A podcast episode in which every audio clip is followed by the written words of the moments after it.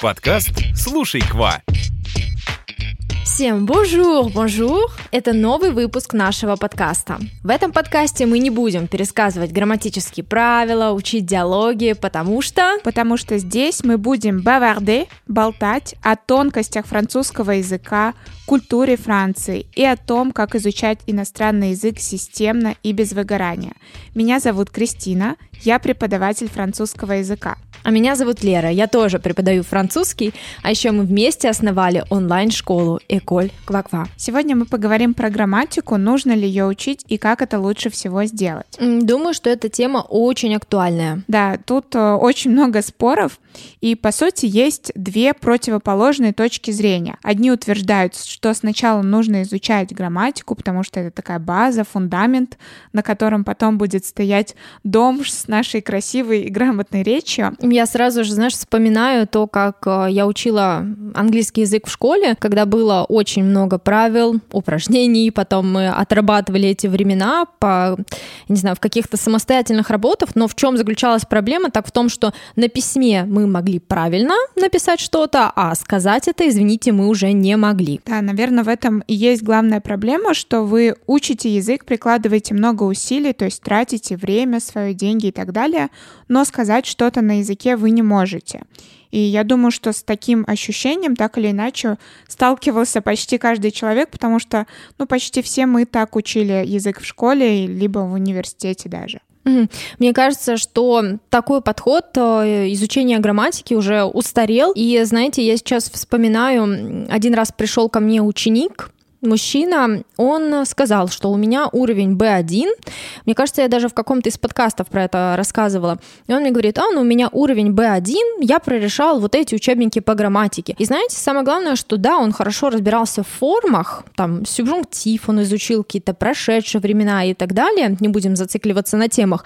Но когда я начинала с ним разговаривать по-французски, он на меня ну, смотрел и не очень понимал, что я от него хочу. Да, при том вот эта разница между Э, знанием грамматики и в целом уровнем общим языка, она может варьироваться даже вот э, на несколько шагов. То есть знание грамматики на уровне B1, а разговор на уровне А1 угу. практически. Поэтому нужно искать какой-то баланс, потому что если знать грамматику супер, а разговаривать, ну а как это использовать эту классную грамматику на своем-то уровне? Что касается второй точки зрения, противоположной, она звучит так. Грамматику учить не нужно, главное говорить на языке. И знаете, даже бывает э, такое, что ученик приходит именно с таким запросом.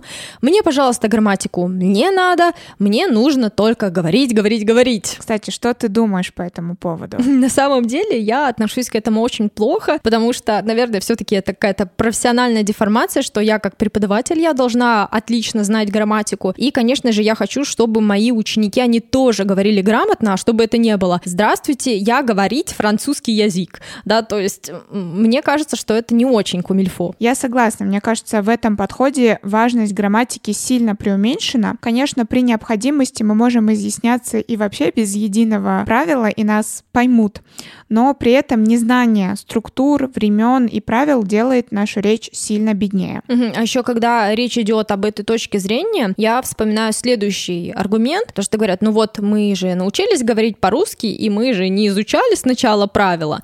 Значит, что, неужели можно и французскому так научиться? Да, кстати, классно, что ты это вспомнила. Давай сразу развеем этот миф. Дело в том, что принцип восприятия информации у ребенка и у взрослого очень сильно отличается.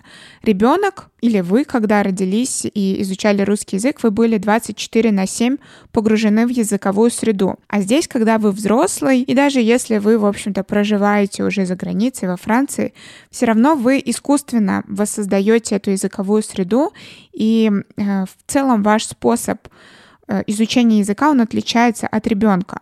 У взрослых развито чувство логики, и наш мозг, он устроен так, что он пропускает всю информацию именно через логику. Поэтому здесь и должен быть другой подход к изучению языка. Как в детстве уже не сработает. А лично сама какой точки зрения ты придерживаешься, стоит или не стоит изучать грамматику? Конечно, на мой взгляд, однозначно да но не теми способами, что мы перечислили ранее. Для меня, как для преподавателя, самый главный секрет успешного изучения грамматики заключается в том, чтобы она ну, как-то гармонично вписывалась, встраивалась в систему языка и самое важное, отрабатывалась на практике. И, наверное, это самый главный совет, что при изучении грамматики нужно обязательно все применять на практике. Да, это могут быть какие-то простые и очевидные упражнения. Например, если вы изучаете прошедшие времена, например, passé composé, вы можете рассказать о прошедших выходных да, и применить таким образом это время на практике. Или, например, мы с учениками составляли фотоальбом из последнего путешествия, и потом они мне в прошедшем времени рассказывали ну, о местах, которые они посетили и так далее. Это что-то такое из простого. Из более сложного, например, разбор песни. А, когда мы изучаем тему кондиционель, мы с учениками берем песню «Домаж». Там как раз идет речь о сожалении и отлично туда вписывается. Еще недавно мы с ученицей работали над темой субжунктив, и моя ученица, как и я, интересуется психотерапией, и мы смотрим одни и те же курсы на эту тему. И вот я ей дала задание написать несколько фраз в субжунктив от лица внутреннего ребенка, внутреннего родителя и внутреннего взрослого. И она писала фразы, ну, начиная, например, «je veux que», «j'aimerais que» и так далее. Очень. Звучит очень круто.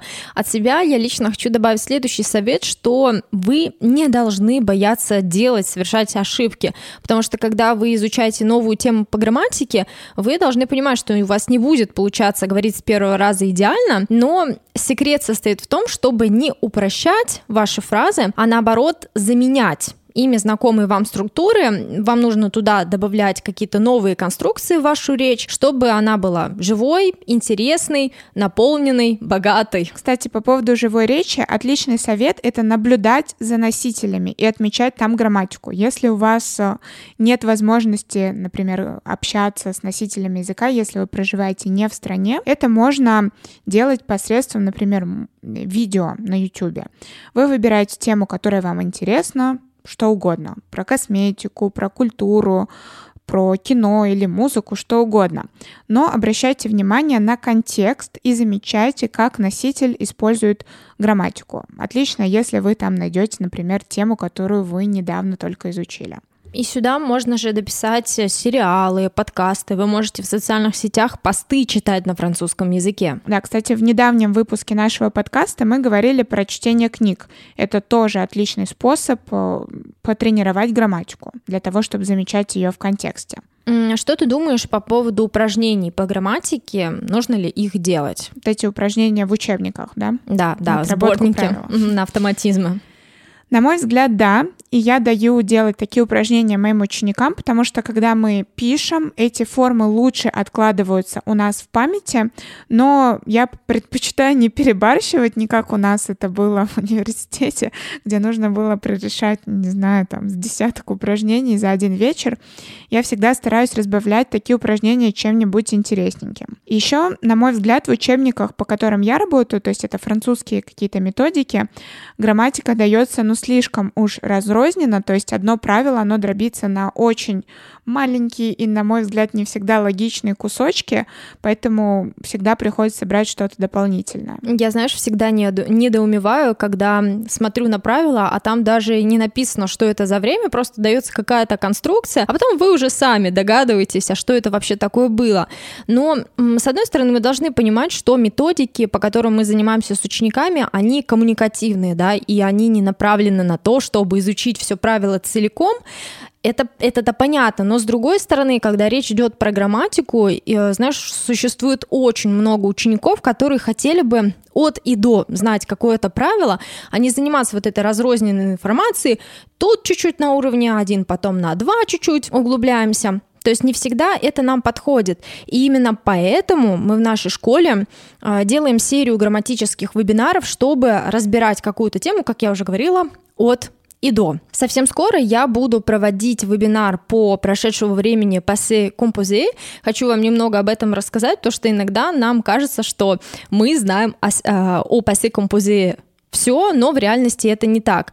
А, например, мы понимаем, что да, с глаголом être спрягаются какие-то глаголы, но не только глаголы движения, всегда найдется какое-то правило, которое выскакивает у нас из памяти, но нам каким-то образом нужно сохранить это правило в нашей голове, нам нужно систематизировать все, что касается какого-то правила, вот как, например, в пассе компузе.